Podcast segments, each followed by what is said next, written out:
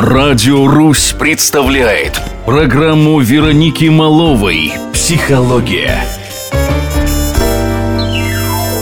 Добрый день, с вами я, клинический психолог, арт-терапевт Вероника Малова. Сегодня в нашей передаче «Психология на Радио Русь» мы снова будем говорить о ревности. На этот раз о том, чем отличаются женская и мужская ревность.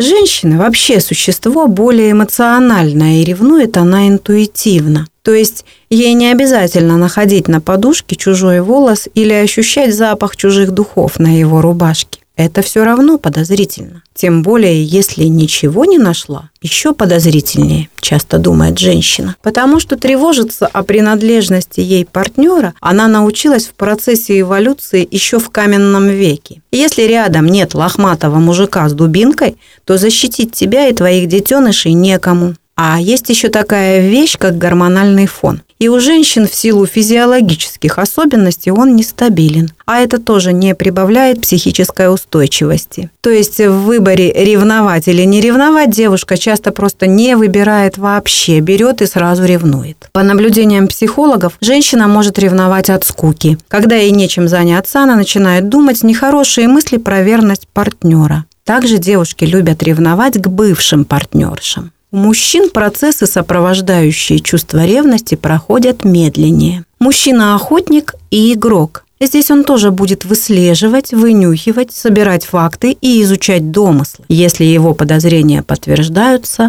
реакция может быть очень бурной. Для мужчины невыносим факт, что кто-то лучше, сильнее, желаннее. Кстати, факт измены переносится легче, если соперник оказался хлюпиком, слабым физически, менее обеспеченным материально, ниже по социальному статусу. В этом случае мужчина может даже великодушно простить заблудшую изменницу. Именно у мужчин ревность может принимать крайние формы.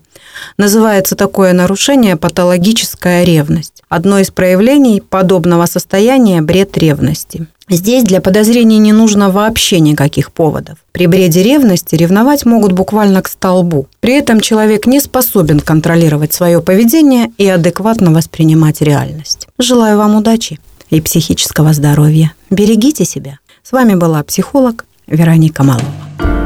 Радио «Русь» представляет программу «Психология».